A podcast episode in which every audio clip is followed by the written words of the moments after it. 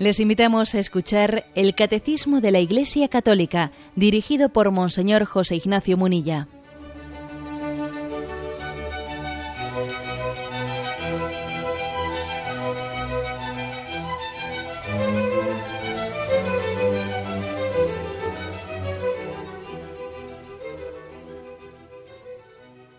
Un cordial saludo a todos los oyentes de Radio María.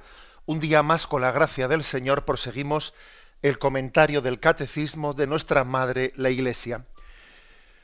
Hoy vamos a dedicar un programa especial, como hemos hecho otras veces cuando finalizamos un capítulo. Haremos un programa especial dedicado a la intervención de los oyentes. En concreto, el capítulo que hemos terminado es el que se refiere a la concepción de Jesucristo en las entrañas de la Virgen María han sido desde los puntos 484 al 507. Concebido por obra y gracia del Espíritu Santo, nació de Santa María Virgen. No es la única parte a lo largo del catecismo en el que nos hemos ocupado de hablar de la, de la Madre del Señor. También en otras partes del catecismo se habla, se habla sobre ella. Por lo tanto, digamos, la Mariología, nuestra fe sobre la Madre de Jesús, no está recopilada en el catecismo en un único lugar, sino en distintos momentos eh, se habla de ella. Pero sí que es una de las principales, esta que hemos comentado. Y ahora que hemos finalizado esta parte, antes de continuar con la explicación del credo, los siguientes eh, puntos del credo van a ser los referentes a los misterios de la vida de Cristo, pues vamos a dar paso a vuestra participación. Eh, podéis hacerlo, podéis hacerlo llamando al teléfono 917 107 700 917 107 700 y también como acostumbramos ya podéis eh, formular vuestras preguntas a través del correo electrónico directo arroba radiomaria.es directo arroba bien tenemos un momento de sintonía y enseguida estamos con vosotros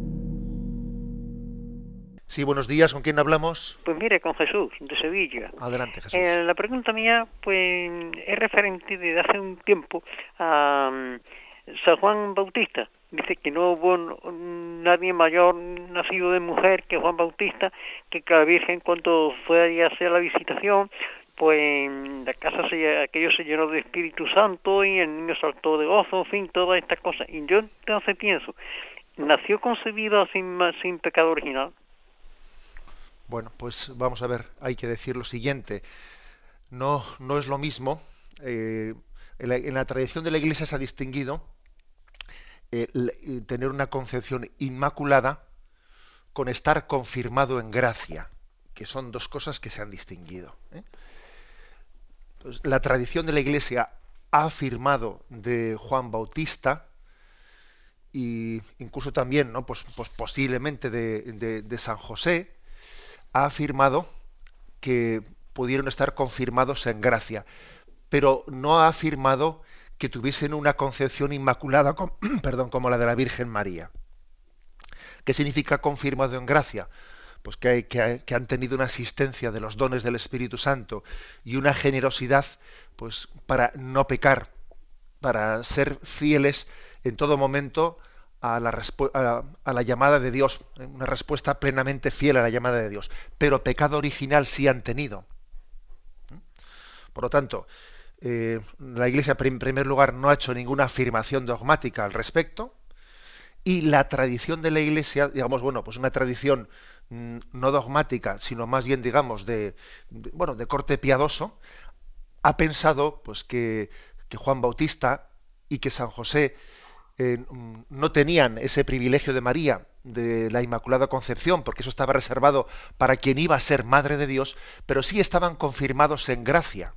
¿eh? Es decir, tenían una asistencia muy especial del Espíritu Santo para no pecar, para no, para no añadir pecados personales al pecado original y obviamente el pecado original en ellos pues pues eh, estaba ellos no tenían eh, no tenían el bautismo, ¿no? Pues porque, porque no tenían el conducto sacramental para el perdón del pecado original, pero obviamente ese pecado original les fue perdonado a ellos no por un conducto sacramental, sino pues por otro conducto, porque Dios, Dios es Mm, omnipotente y su gracia no únicamente la envía a través del, medio ordinario sacramental, sino también de otros, eh, por otros conductos. Damos paso al siguiente oyente. Buenos días. Buenos días, monseñor. Sí, le escuchamos. Soy Matilde de Sevilla. Adelante, le escuchamos. Mire, le quería preguntar, bueno, sobre la, la oración con el Señor no tengo problema porque yo lo sé que está delante con nosotros aquí, pero cuando rezo con la Virgen, digo, la, Virgen Santísima también está con nosotros aquí, igual que Jesús. Yo tengo muchas imágenes. Para rezar con la Virgen, tengo que mirar una, una, Tengo en el salón María, a María Auxiliadora, tengo la Virgen de Fátima y esa noche, tengo la de Guadalupe, bueno, por todas partes. Y no se parece que, mm, que me tengo que mirarla para como estar tranquila más dentro. O, la Santísima Virgen también está como Jesús y Dios por todo. De acuerdo, mire, le respondo. Vamos a ver. La pregunta que hace usted, pues, no, no, no, no es baladí, ¿eh? no es ninguna tontería, porque es cierto que Dios y Jesús es Dios. Dios está presente en todos, en todas partes. ¿eh? Tiene una presencia, una presencia que no está limitada ni en el espacio ni en el tiempo, como Dios que es. ¿eh? como Dios que es, supera el espacio y el tiempo. Y entonces, claro, uno puede decir, mm, ¿y la Virgen María? ¿La Virgen María tiene la misma forma de presencia? Es verdad que la Virgen María es una criatura humana, por lo tanto, ella no está, ¿eh? no, tiene eh, esa capacidad de estar presente en todo lugar y sitio como, como de hecho la tiene Dios.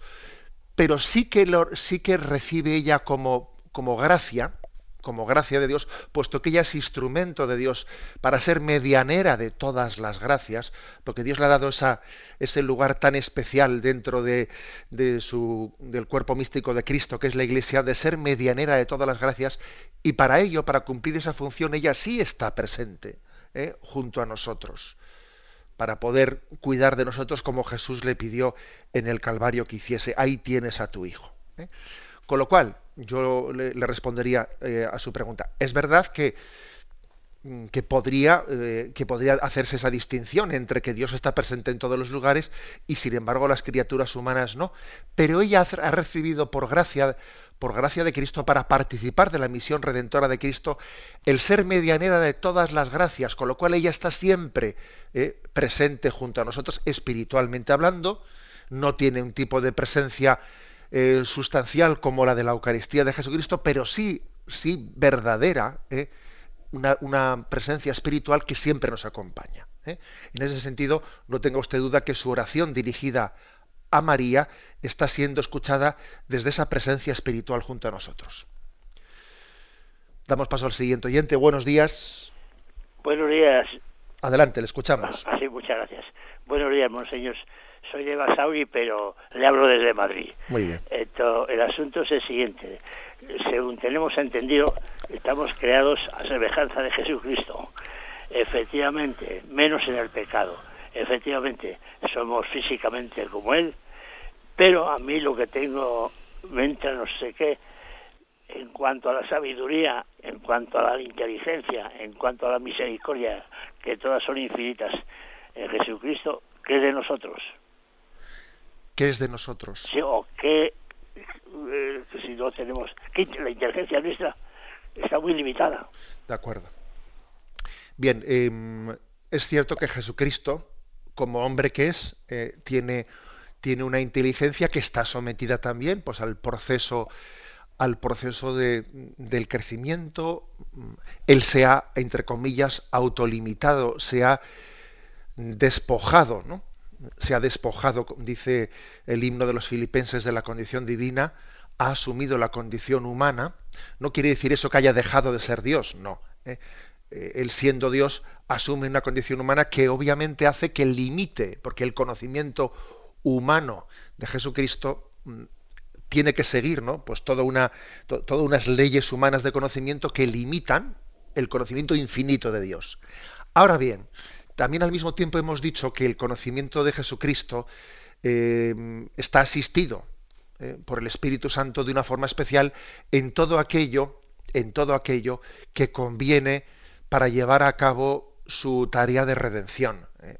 Y entonces Jesucristo tenía un conocimiento muy especial eh, de los designios del Padre, incluso como hombre, no solo como Dios. Jesucristo tenía un conocimiento muy especial del interior de los hombres que le rodeaban. Eh, conocía a la samaritana, conocía a los apóstoles, ¿no? Ellos estaban discutiendo, eh, estaban discutiendo por el camino quién era el principal, etcétera, y entonces Jesús les dice, ¿por qué discutís quién es el primero? Y, no es porque hubiese puesto la oreja o, el oído, no, es que Jesús tenía un conocimiento asistido por el Espíritu Santo en tantas cosas, en tantas cosas que eran necesarias y convenientes para que su, tarea de redención del mundo fuese, fuese, plena y consciente. De hecho, Jesús como hombre, como hombre nos conocía, ¿eh? Ahora, por supuesto, que nos conoce desde el cielo, pero entonces Él, hace dos mil años, estando entre nosotros, como hombre, nos conoció. Le conocía a José Ignacio, le conocía a Miguel, le conocía a María. ¿Por qué? Pues porque eso, eso era necesario para que la entrega de su vida por nuestra salvación fuese plena y consciente. Entonces, el, resumen a la pregunta es la inteligencia de Jesucristo, el conocimiento de Jesucristo sí estaba sometido ¿eh? a la ley del crecimiento y, del, del conocimiento humano, pero al mismo tiempo era asistido en todo aquello que tiene que ver, ¿no? en todo aquello que concierne a su tarea redentora, era asistido por el Espíritu Santo. Damos paso a la siguiente consulta. Buenos días. Hola, días. Buenos días. Adelante, le escuchamos. José de Mérida. Adelante, José. Siempre me ha llamado la atención en, en los momentos esos que dice Jesucristo. Mi madre y mi hermano son estos, los que escuchan la palabra y la ponen en práctica. Lo entiendo perfectamente desde el punto de vista de mis hermanos, pero la Virgen Santísima, como yo no digo cómo va a poner, siendo como era, pone en práctica, si, si ya lo hizo desde el principio. Nada más. Gracias. Cuando Jesús dice, estos son mi madre y mis hermanos, ¿eh? los que escuchan la palabra de Dios y la cumplen. Bueno, en primer lugar, lo está diciendo, no está excluyendo a su madre, sino que lo está afirmando de ella, porque, porque en el fondo yo ese, texto evangélico también lo ligaría al otro que, en el que Jesús, alguien, pues por alabarle, le piropea ¿eh? a su madre y le dice, dichoso el vientre que te llevó y los pechos que te amamantaron. Y Jesús dice, más bien dichosos los que escuchan la, la, palabra de Dios y la cumplen. Y Jesús no es que rechace el piropo, pero es que está recordando que María es dichosa, sobre todo, no tanto, o sea, no, no en primer lugar por haberle llevado a él físicamente en su seno, sino por haberle acogido en la palabra. ¿eh? Eso en primer lugar. Y en segundo lugar, cuando Jesús dice ese texto, ¿quiénes son mi madre y mis hermanos? Y mirando alrededor y mirando a la gente, dijo, estos son mi madre y mis hermanos, los que escuchan la palabra de Dios y la cumplen.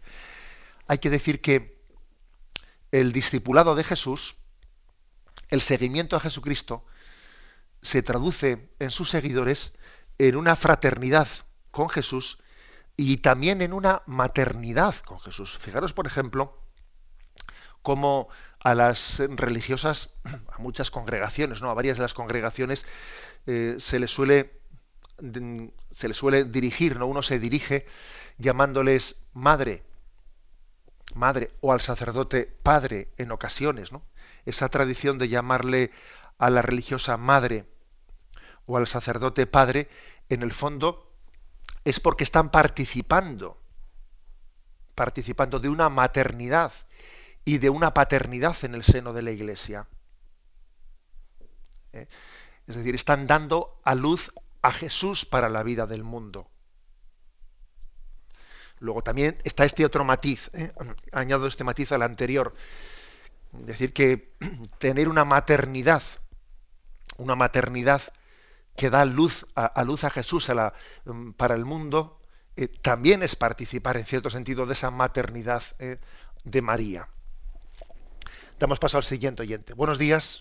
Monseñor, nos escribe Fernando a directo arroba radiomaria.es y dice la Iglesia se ha pronunciado sobre la concepción virginal de Jesús y quien lo niegue incurre en herejía. Pero mi pregunta es, ¿se ha pronunciado dogmáticamente sobre la naturaleza del parto de Jesús? ¿Es dogma de fe que fue un parto extraordinario distinto del resto de la humanidad? Muchísimas gracias.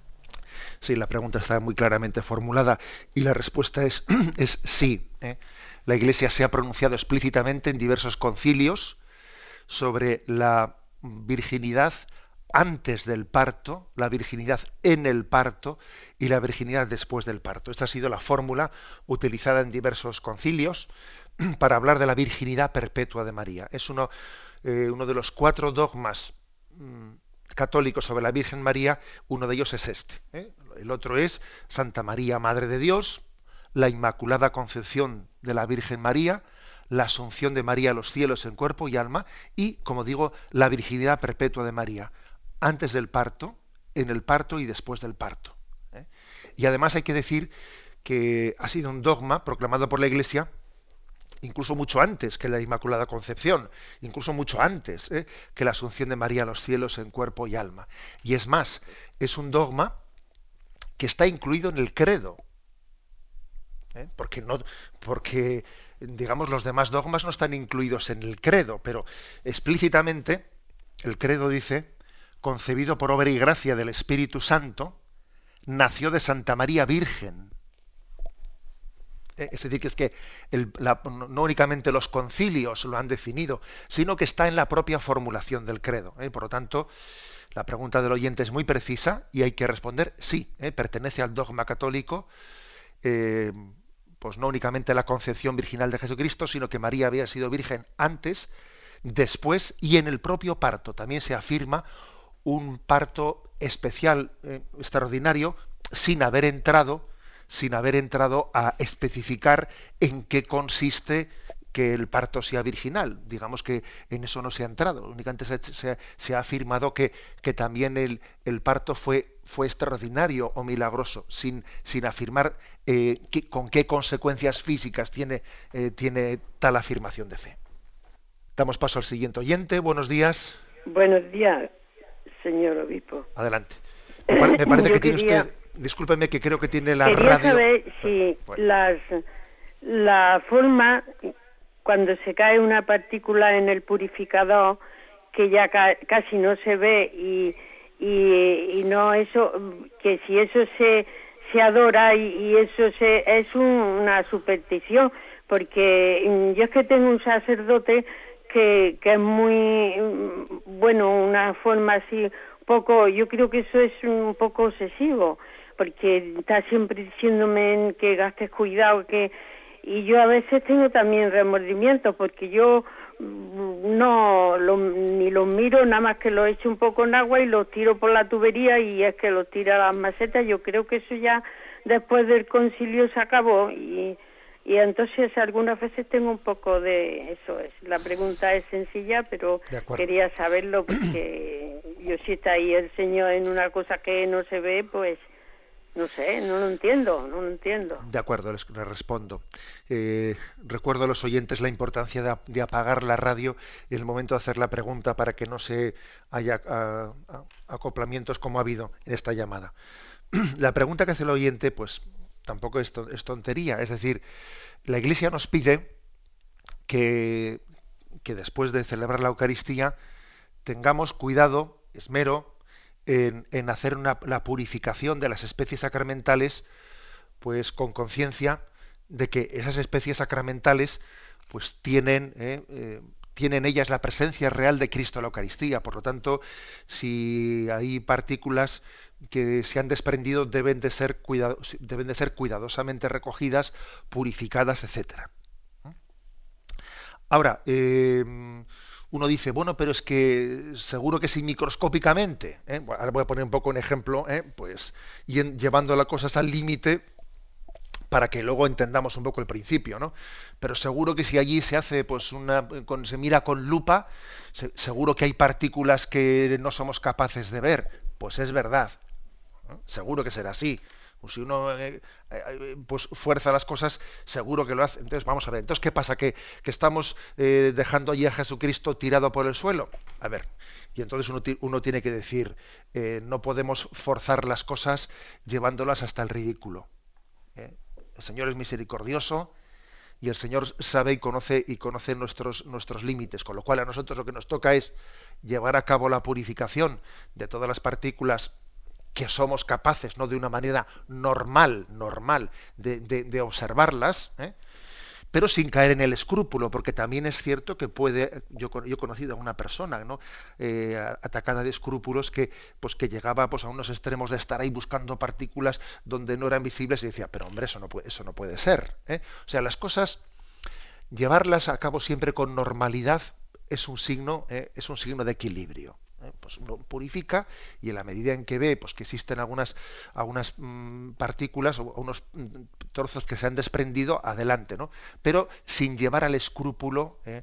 en la forma de realizarlo y confiando en la misericordia de Dios que está por encima de nosotros le voy a decir un, detalle y es que el detalle es que mm, yo conozco a muchas eh, muchas religiosas que suelen llevar a cabo su tarea de, de, sacristanas, que suelen tener suelen tener la, delicadeza de que cuando purifican, purifican los, o cuando lavan los purificadores con los que se ha eh, pues, lavado el cáliz del Señor, o lavan los corporales sobre los que se ha extendido eh, la patena, y cuando los lavan suelen tener la delicadeza de que esa agua, o por lo menos el primer agua, la primera, el primer agua con la que se ha remojado los, los purificadores, suelen, en vez de echarla ¿no? pues por las tuberías, suelen con ella regar las plantas.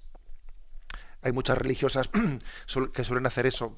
Yo creo que en la mayoría también de los conventos contemplativos existe esa tradición, que no es una cosa que esté mandada por la Iglesia, no, no está mandada por la Iglesia, pero también el espíritu, la delicadeza, la delicadeza del sentido de fe ha llevado, pues a, eh, en muchos lugares, a los sacristanes, a, las religiosas que atienden, que atienden eh, el altar a tener ese gesto de delicadeza y ese gesto de fe. Damos paso a un siguiente oyente. Buenos días.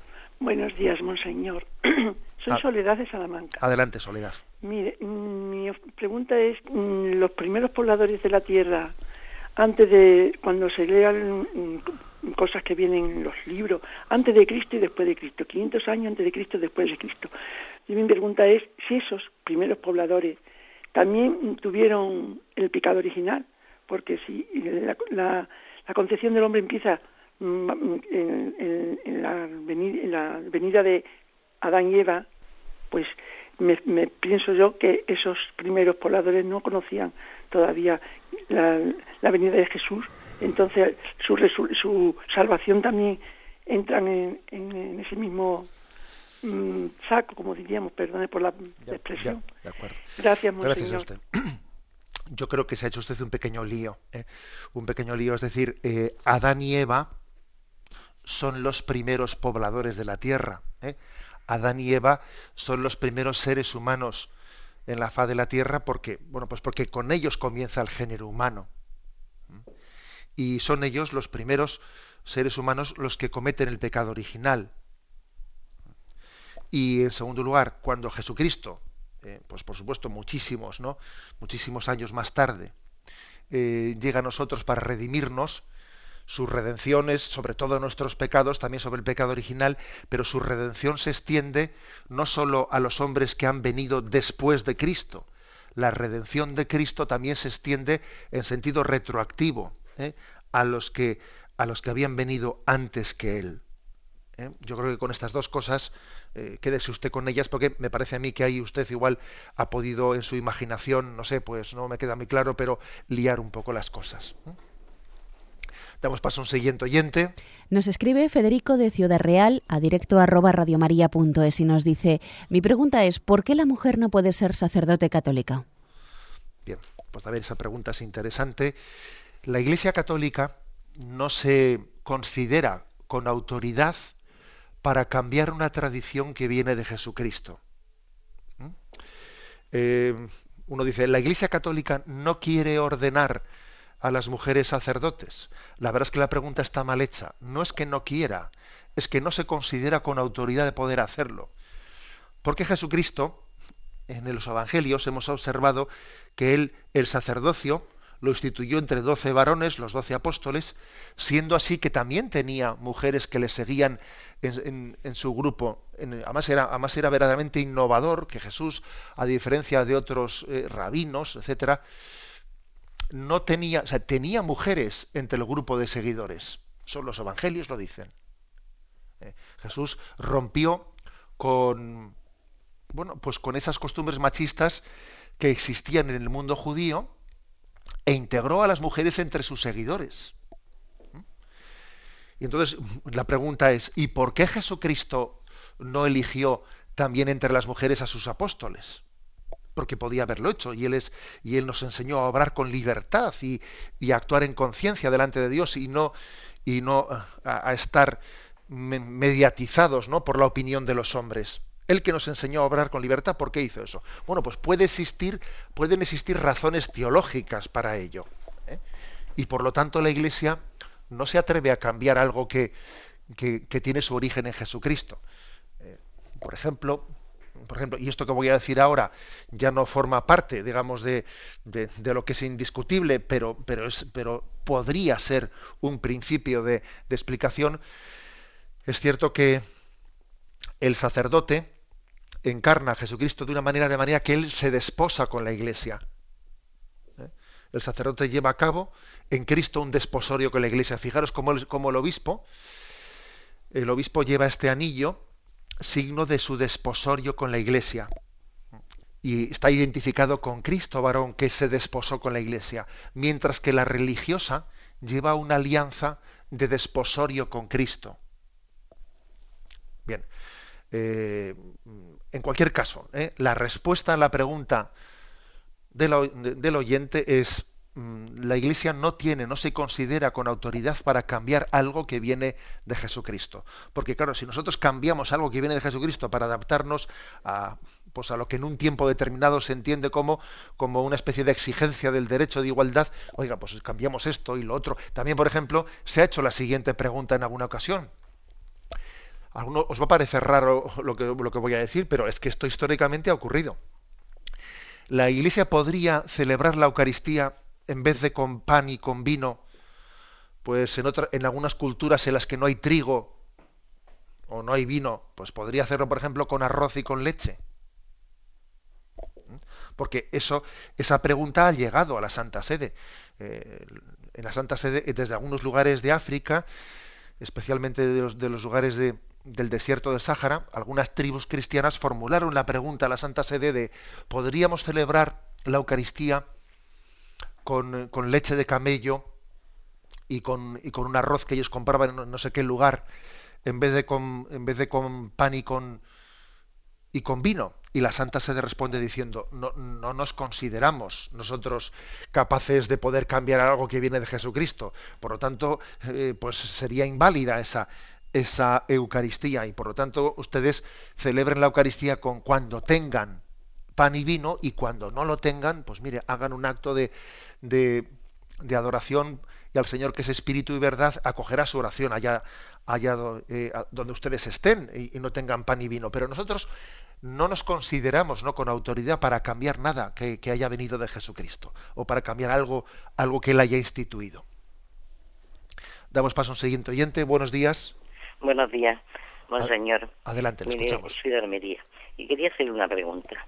Mire, yo tengo mi médico que hace 12 años empezó a padecer de un cáncer y en fin, la medicina, pues siempre, pues con unas operaciones, quimioterapia, radioterapia, pero siempre he tenido la fe que el Señor que Dios, Dios, mm, estaría con él. Y siempre se lo he puesto en sus manos, solamente le he pedido, le pedí en ese momento que lo dejara unos años para conocer a sus nietos. Dios me ha concedido eso, me ha concedido que ha conocido a sus nietos, pero ya ha llegado un momento que están paliativos. Bueno, este, lo tengo en casa, porque yo no quiero llevarlo a ningún sitio, mm, lo tengo en casa. Él tiene, ha tenido muy buena calidad de vida. Yo lo, ese sufrimiento que muchas personas dicen que han pasado, yo como he tenido tanta fe en él, no lo he tenido. Pero ahora llega el momento que me dicen que de un día a otro puede caer. Y está bien, se levanta, está en casa, le estoy dando morfina, en fin, lo justo porque hasta lo que le duele. Mi pregunta es, yo ahora lo llevo esto con mucha, digamos, mm, mucha tranquilidad. Dios ha querido darle esos años para nosotros, para eso, y, mm, y ahora pues ya ha decidido cuándo, que eso no lo sabe nadie, porque yo no creo lo que me dicen los médicos, que de un día para otro, no. Siempre he dicho que la última palabra la tiene Dios y que Dios sabrá lo que hace. Mi pregunta es, ¿por qué estoy yo tan tranquilo? Que hay personas que dicen que lo han pasado muy mal, y yo, ahora mismo no lo estoy pasando mal. Yo me levanto a las seis de la mañana y me pongo a orar, a hablar con Dios, María Santísima está conmigo, mi Madre del Cielo, pero no le pido que le dé más vida a mi, a mi marido. Cuando sale, a, camina, anda, si lo da de nudo, sabe que está ya en la última. Pero yo estoy con una tranquilidad. Mm, no sé si es que si es normal o no es normal que esto me esté ocurriendo a mí. Estoy tranquila, en paz. Entonces, mm, que verlo le quiero, porque lo veo y lo abrazo y estamos más unidos, ¿eh? más unidos que antes quizás, desde que empezó esa enfermedad, tanto mis hijos y todo, no hay enfado, no hay de nada. Discusiones que hay en la familia, normal, pero no hay de nada. ¿Por qué me ocurre a esto no? Pues mire, la verdad es que yo creo que no, para responder esa pregunta no tengo más que alabar a Dios y recordarnos que Dios siempre nos asiste en todo momento y en todas las pruebas. Dios no nos deja solos en el camino de la vida. Y la verdad es que cuando respondemos a su llamada, pues se hacen verdaderas y auténticas esas palabras del Evangelio que dicen, venid a mí los que estáis cansados y agobiados, que yo os aliviaré, porque mi yugo es llevadero y mi carga es ligera. O sea, es decir, que, ser cristiano no es ser eh, pues un masoquista, ¿no? Todo lo contrario, ser cristiano es saber descansar en el corazón de Cristo, saber confiar, saber que Él dirige nuestra vida en, una providencia de amor, ¿no? Y por eso esa experiencia de paz que usted está teniendo en, medio de un momento que alguien podría decir qué dramático y hoy le doy morfina, eh, a ver, le tengo que dar más morfina porque tiene más dolores, menos dolores y, y, alguien podría vivir eso con una angustia que no puede con ella, ¿no? Y usted, sin embargo, recibe ese don de llevarlo, pues hoy por hoy, mañana, mañana, pasado, Dios dirá, ¿no? O sea, eso creo que es, obviamente es una aplicación concreta de lo que el Señor nos ha dicho en el Evangelio. ¿eh? que aprendamos a descansar en Él, que aprendamos a tener la fe de saber que no estamos solos, que Él nos acompaña, que, estamos siendo asistidos por el Espíritu Santo. ¿eh? Y bueno, y gracias por su, eh, por su testimonio. Y también por el testimonio de ver cómo la familia, cuando acoge con, ese, pues con, esa confianza pues la enfermedad de un ser querido, cómo la familia se une y resulta providencial, ¿eh? porque nos hace nos hace mm, olvidarnos de tonterías, de pequeñeces, de egoísmos, ¿no? y centrarnos en lo, en lo sustancial ¿eh? en nuestra vida. También las enfermedades de los seres queridos suelen ser una ocasión ¿eh? de, de centrarnos en lo sustancial. Damos paso a un siguiente oyente. Buenos días. Hola, buenos días. Buenos días, adelante. Mira, quería preguntarte eh, por qué Dios permite cuando alguien pues, ya tiene una fuerte conversión y sigue el Evangelio y sigue el camino del Señor, que siga sufriendo.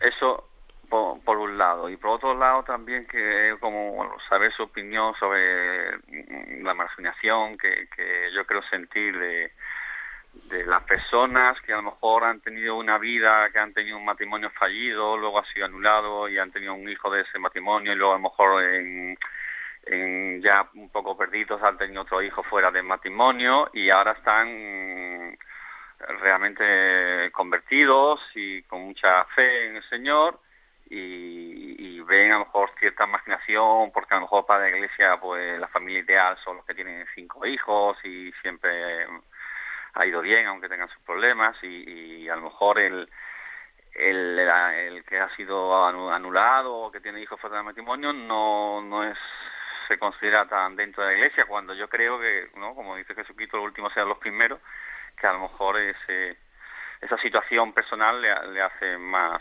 hijos de Dios, no sé. Vamos a ver, una, el, el oyente comienza preguntando por, por qué alguien que eh, se ha convertido ¿eh? al Señor y ha tenido su entrega a Dios, ¿por qué, luego sigue sufriendo? Pues yo creo que por dos cosas. ¿eh? Bueno, ya, ya diréis que, soy atrevido a veces, ¿no? Pues intentando en, tres líneas pues, pues, responder a preguntas que en el fondo son una, vida entera, ¿no? Pero bueno, me atrevo a, eh, con, con, un, con, un, plus de atrevimiento, me atrevo a decir que yo creo que puede haber dos motivos principales. Uno primero, que no estemos tan convertidos como pensamos que estamos. ¿eh? O sea, sí que hemos tenido una conversión, pero la conversión nunca ha sido ya eh, definitiva. Estamos siempre en proceso de conversión. Y a veces, después de haber eh, pues seguido al Señor, continuamos sufriendo por tonterías. Y es frecuente en la vida, a veces observar que haya creyentes que sigan sufriendo por tonterías, por celos, porque este me ha dicho, el otro ha comentado, el otro no sé qué, a veces incluso dentro de la propia vida religiosa. Y te impresiona ver que alguien haya abandonado todo, no haya dejado casa, padre, hermanos, esposa, hijos, haya dejado todo por seguir a Jesucristo y luego en el monasterio pues siga sufriendo por tonterías porque la superiora le ha elegido la otra, yo no sé qué, y dice, no, madre mía de mi alma, ¿no? ¿Cómo es posible? Sí, porque en realidad todavía estamos pendientes de convertirnos. ¿Mm? Y por eso, ¿no? Sufrimos, pues cuando debíamos de haber aprendido a descansar en Cristo, no hemos terminado de aprender. Eso en primer lugar. Pero también es verdad que hay otro tipo de sufrimientos que no, suelen estar provocados por nuestro pecado y por nuestra falta de conversión, sino hay otro tipo de sufrimientos que están más bueno, motivados porque la vida en sí misma conlleva un sufrimiento. ¿eh? Y tiene, no sé, ah, y, tiene también un designio de Dios de purificación en nuestra vida la propia salud, etcétera, ¿no? O sea, es decir, que yo creo que yo distinguiría entre dos tipos de sufrimientos. Unos que están provocados por nuestra falta de santidad, y eso nos hace sufrir, ¿eh? y otros sufrimientos que son inherentes a la vida. Que también ¿no? los santos obviamente tienen que, abrazarlos. Lo que pasa es que tienen los, los, que son santos y confían plenamente en Dios, pues llevan, o sea, abrazan esos sufrimientos con una confianza que, les capacita para ser capaces de sufrir sin perder la alegría. Que esto es así, o sea, los, santos también sufren, pero sin perder la alegría. Entonces, su sufrimiento a veces es curioso, porque eh, uno no sabe cuando un santo sufre y cuando un santo disfruta, porque las dos cosas casi pueden llegar a, eh, a confundirse o a unirse. Bueno, yo creo que esto sí, principalmente, ¿no? Y con respecto al tema, al tema que, usted ha dicho, que pues que pueden ocurrir que, que, sean discriminados las personas que tuvieron un matrimonio y fue anulado y luego pues se les mira con, con ojos raros, etcétera. Bueno, pues, pues mire usted, pues podría ser, ¿no? hipotéticamente podría ser, aunque a mí me parece que, que la, en la sociedad en la que vivimos eh, se han ido superando. ¿eh?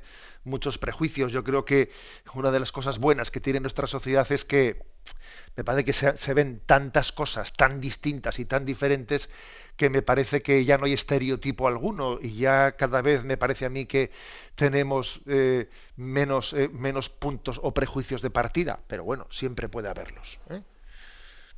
Damos paso a un siguiente oyente. Buenos días. Abelina nos ha escrito a directo arroba radiomaria.es y dice, en momentos duros de la vida contamos con la ayuda de Jesús y María firmemente, pero a veces no lo tenemos muy metido en el corazón y lo dudamos. ¿Qué hacer en esos momentos? Perdone que eh, ha habido un momento que se ha ido el sonido, si podía repetirme la pregunta. Sí, dice, en los momentos duros de la vida contamos con la ayuda de Jesús y María firmemente, pero a veces no lo tenemos muy metido en el corazón y lo dudamos. ¿Qué hacer en estos momentos? Bueno, Vamos a ver, yo creo que mm, la fe, la fe tenemos que adherirnos a ella sin que la supeditemos a nuestras sensaciones interiores o a el sentimiento de la fe. Esto es importante. ¿eh? No es lo mismo creer que tener el sentimiento de la fe. Y hay veces que la fe va acompañada de un sentimiento pues muy gozoso, que podíamos incluso calificar de consolación interior, que parece que uno, siente, ¿eh? siente la presencia de Dios. Otras veces la fe, pues es, se, se vive en intensidad, pero en sequedad, incluso en desolación.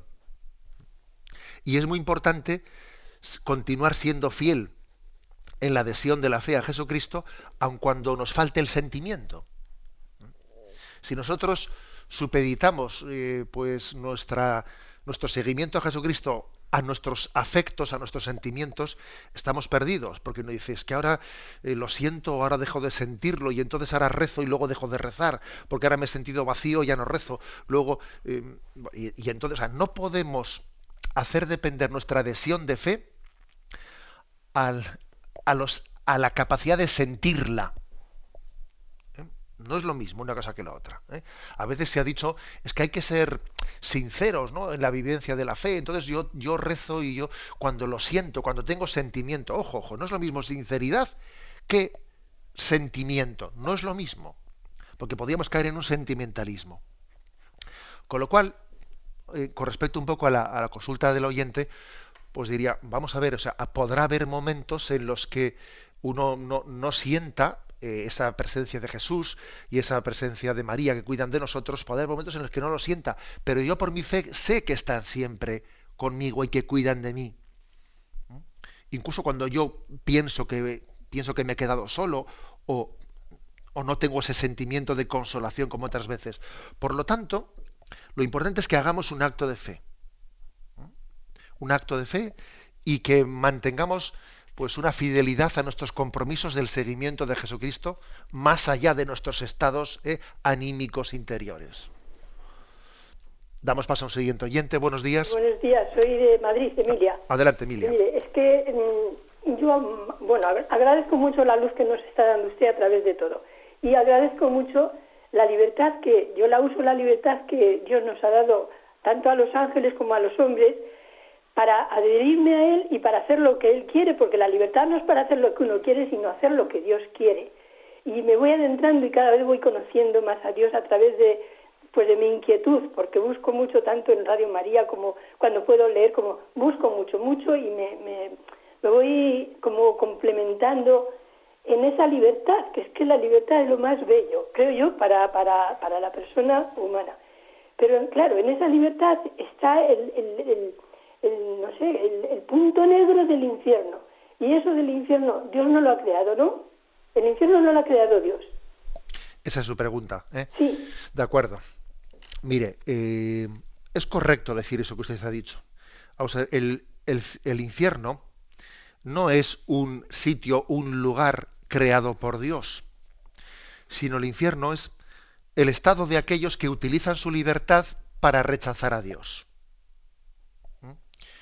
Con lo cual uno dice, a ver, Dios ha creado el infierno. Hombre, vamos a ver, nosotros, ante la dramática posibilidad de cerrarnos al don de Dios, al don de su misericordia, y a rechazar el don de su salvación, nosotros mismos somos los que nos conducimos a un estado en el que la ausencia de Dios es la autodestrucción del hombre. ¿Eh? El catecismo de la Iglesia Católica, cuando habla del infierno, habla de la autoexclusión. También podríamos hablar de la autodestrucción, de que el sufrimiento, el sufrimiento en el, del infierno, la clave del sufrimiento está en la desesperación de haber rechazado la fuente del amor que es Dios. ¿Mm? Con lo cual yo, yo, me quedaría en esta explicación. ¿eh? Me parece que mmm, puede ser eh, correcto decir esto. O sea, Dios ha creado el infierno. Bueno, es que claro, la palabra ha creado el infierno parece como si el infierno fuese un sitio. No, es que no se trata de un sitio, se trata de un estado. El estado de quien ha rechazado a Dios y entonces el infierno es el, la amargura del hombre por haberse cerrado al amor de Dios. Damos paso al siguiente oyente. Buenos días. Buenos días. Buenos días, a ver, le escuchamos. Me, me, llamo Esteban y quiero hacer una pregunta sobre las letanías. Siempre me ha extrañado oír Madre del Creador. Madre del Salvador, sí, pero Madre del Creador lo veo un poco raro, no sé. De acuerdo. Mire, pues esa pregunta también es interesante. Eh, la creación del mundo, como es una obra adestra de la Trinidad, es decir, la Trinidad, Padre, Hijo y Espíritu Santo, los tres llevan a cabo la creación. ¿Eh? Eh, todas las obras de la Trinidad hacia, hacia afuera eh, son, son, las tres personas de la Santísima Trinidad las que conjuntamente la realizan. Aunque luego se la solamos, se la, se la atribuyamos de una manera especial a una de las tres personas, por ejemplo, como es el caso de, de, de la creación que se la atribuimos a Dios Padre. Pero también el verbo, la segunda persona, es creador. La prueba, fíjese usted, es el prólogo del Evangelio de San Juan. Por él fue creado todo lo cuanto se ha hecho. Todo fue creado por él y para él.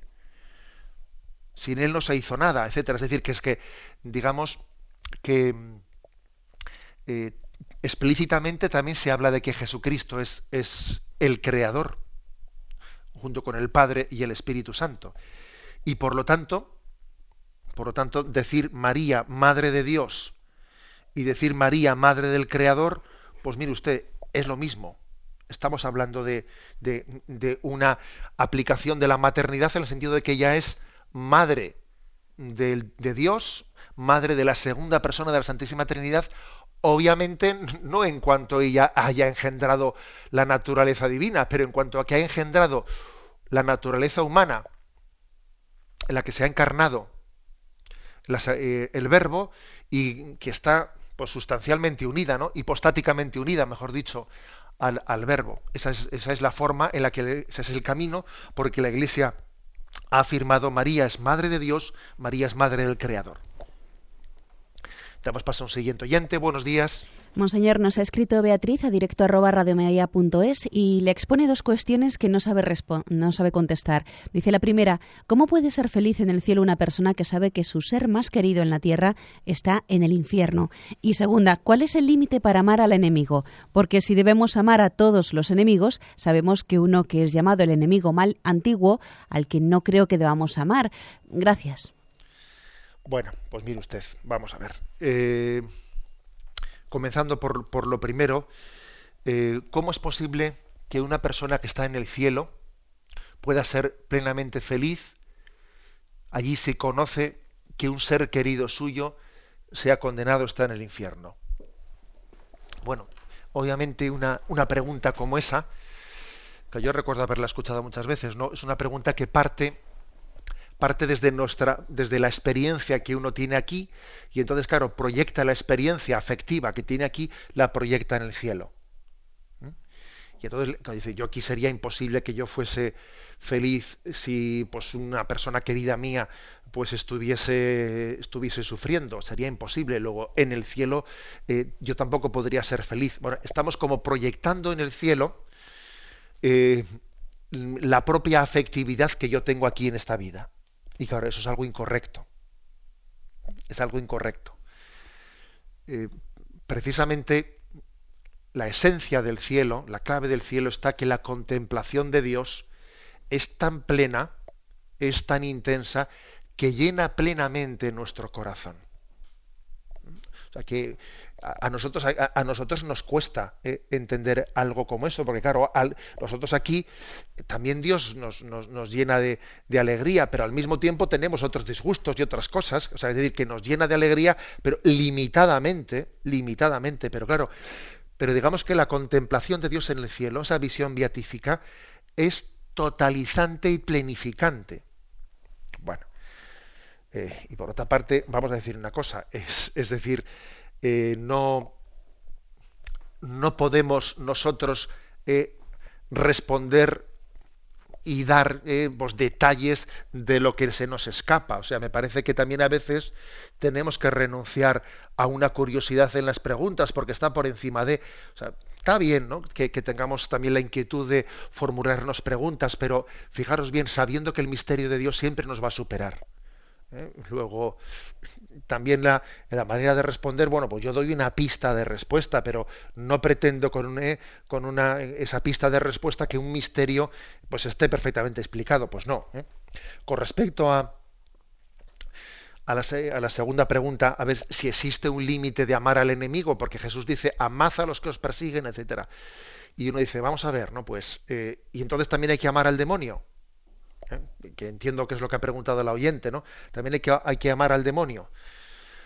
Hombre, la verdad es que en la Sagrada Escritura eh, no, no, no, aparece tal cosa por ningún lado. ¿eh? El demonio tiene algo bueno en cuanto que es criatura de Dios. O sea, también tiene un aspecto amable. Todo aquello que ha sido creado por Dios fue creado como un ángel bueno. Y en ese sentido, Dios le ha querido y le quiere. Pero claro, no, aquí ya estamos hablando de, otra cosa ya mucho más profunda, que ya no en cuanto criatura de Dios, sino en cuanto a que un ser está, eh, que está plenamente revelado con Dios, pues e, entonces no, no es amable, sino que es la fuente de la tentación y el pecado. Y en este segundo sentido, me parece que no, no se puede aplicar desde luego, ¿no? Pues lo de eso de amar al enemigo. En alguna ocasión yo he dicho en este, en este programa que al, demonio, y solamente al demonio, le podemos aplicar ese refrán, ese refrán castellano, que sería incorrecto aplicar al prójimo porque sería una falta de misericordia, ¿no? Pero sin embargo al demonio sí se lo podemos aplicar, ¿no? El refrán dice, al enemigo ni, ni agua, ¿eh? y en el desierto polvorón, que dice alguno, perdonad por la broma, ¿no? Al enemigo ni agua y en el desierto polvorón. Bueno, eso es un refrán que no sería cristiano, de no ser que solo apliquemos al demonio, ¿eh? porque sí que tenemos que ser radicales en no, en no darle bazas a Satanás, en no permitir ¿eh? entrar en sus estrategias y en cortar por lo sano con las tentaciones. Entonces, en ese sentido, al enemigo ni agua, ¿eh? y en el desierto polvorón, bueno, pues creo que puede aplicarse a Satanás. Damos paso a un siguiente oyente. Buenos días. Buenos días, monseñor. Adelante. Eh, me llamo Clara y desde Madrid llamo. Eh, que mi pregunta es, mm, yo tengo una hija que se me ha graduado por, por el ayuntamiento. Yo eso no lo he podido aceptar nunca. Y he tenido muchas discordias, pues, alrededor de familias, separaciones. Y bueno, pues he sufrido muchísimo. Entonces mi pregunta es, eh, ¿qué puedo hacer? Porque es que yo eso no he podido nunca aceptar y entonces incluso le he dicho a mi hija alguna vez, es que no puedo aceptarlo, es tu condenación, tendría que aceptar tu condenación. Y tengo pues mucho sufrimiento, padre, con ella, entonces ahora está muy disgustada conmigo precisamente porque ya ve que no puedo aceptarlo. Eh, gracias y a ver qué consejo me da. De acuerdo. Pues mire, vamos a ver, yo le diría lo siguiente, eh, tenemos que aceptar la realidad de la vida Claro, si, por aceptación se entiende, eh, pues estar de acuerdo con lo que ha hecho, hombre, claro que usted no tiene que aceptarlo. Pero es que yo creo que la aceptación no es estar de acuerdo con lo que ha hecho uno, sino partir partir de algo que yo no está ya en mi mano y por lo tanto y por lo tanto yo tengo tengo que aceptarlo y ofrecerlo a Dios para que se pueda llevar, llevar a cabo la redención, ¿no? Es decir, me parece que la mejor contribución que usted puede hacer pues para ayudarle a su hija en el camino que Dios tenga establecido para ella es comenzar por decir yo acepto algo que con lo que no estoy de acuerdo ¿eh? pero tengo que aceptarlo. Es decir es que es que no puedo vivir de espaldas a la realidad. Mi hija está casada por lo civil. A ver y qué hago la tiro por la ventana a ver y qué hago no la, no, la admito en casa a comer a ver vamos a ver ¿eh? creo que para poder ayudar a cambiar hay que empezar por aceptar las cosas Fijaros una cosa, el Señor, el Señor nos ama como somos, aunque nos sueña distintos, aunque Él confía en que cambiemos, pero precisamente porque nos ama como somos, así nos ayuda a cambiar. Si alguien no me ama como soy, no me ayuda a cambiar. ¿Eh?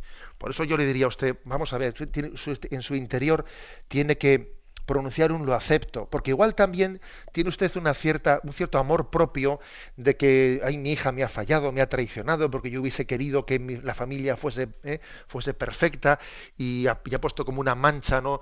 en, la, en la familia. Y hay que purificarse de eso, ¿sabe? Hay que purificarse de eso. Me parece que la, forma principal que usted puede tener de ayudarle a su hija, es, en, primer lugar, es el que usted comience por aceptar una contradicción como esa y ofrecerla a Dios. Y el sufrimiento que usted tiene, eh, en vez de estar continuamente descargándolo, descargándolo con ella, ofrézcaselo a Dios y pídale, y pídale a Dios que lleve adelante el designio que tenga con ella, ¿no? Y que, pueda completar su camino, que, que, Dios también tiene paciencia, más paciencia que nosotros, por cierto. ¿eh? para que nosotros completemos su designio de amor. Bien, pues hemos dedicado, como habéis podido ver, el programa de hoy íntegramente a, la intervención de los oyentes. Em, si Dios quiere, comenzaremos a partir del punto 512 con el apartado que tiene como título Los misterios de la vida de Cristo. Me despido con la bendición de Dios Todopoderoso, Padre, Hijo y Espíritu Santo descienda sobre vosotros. Alabado sea Jesucristo.